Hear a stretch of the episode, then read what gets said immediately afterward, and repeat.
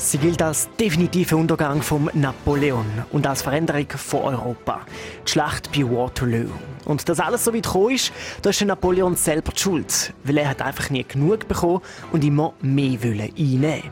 Darum hat er am 18. Juni 1815 die alliierten Truppen aus England, Preußen und den Niederlanden angegriffen. Eigentlich wäre Napoleon sein Plan gewesen, schon am Morgen früh in die Schlacht zu starten. Die Grande Armee war dem französischen Kaiser treu. Gewesen. Kampferprobt und kampfstark sind sie in die Schlacht bei Waterloo ein, aber das eben viel später, wie eigentlich denkt. Weil es in der Nacht vor dem 18. Juni stark geregnet hat, haben die Franzosen Mühe gehabt, ihre Kanonen durch den Schlamm zu ziehen und haben wegen dem nicht schon am Morgen, sondern erst gegen den Mittag mit der Schlacht starten das war kostbare Zeit für die Preußen, die noch unterwegs nach Waterloo sind, um den Engländern zu helfen.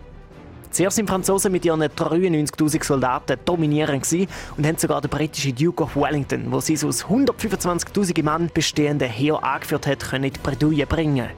Dann aber sind eben die Preußen in Waterloo und haben die Wende mitgebracht. Obwohl der Napoleon auch auf sie ganz seine Soldaten losgeschickt hat, haben die mehr vor der Hand und sind zum Erlegen gekommen. Zwei Stunden ist die Schlacht bei Waterloo gegangen.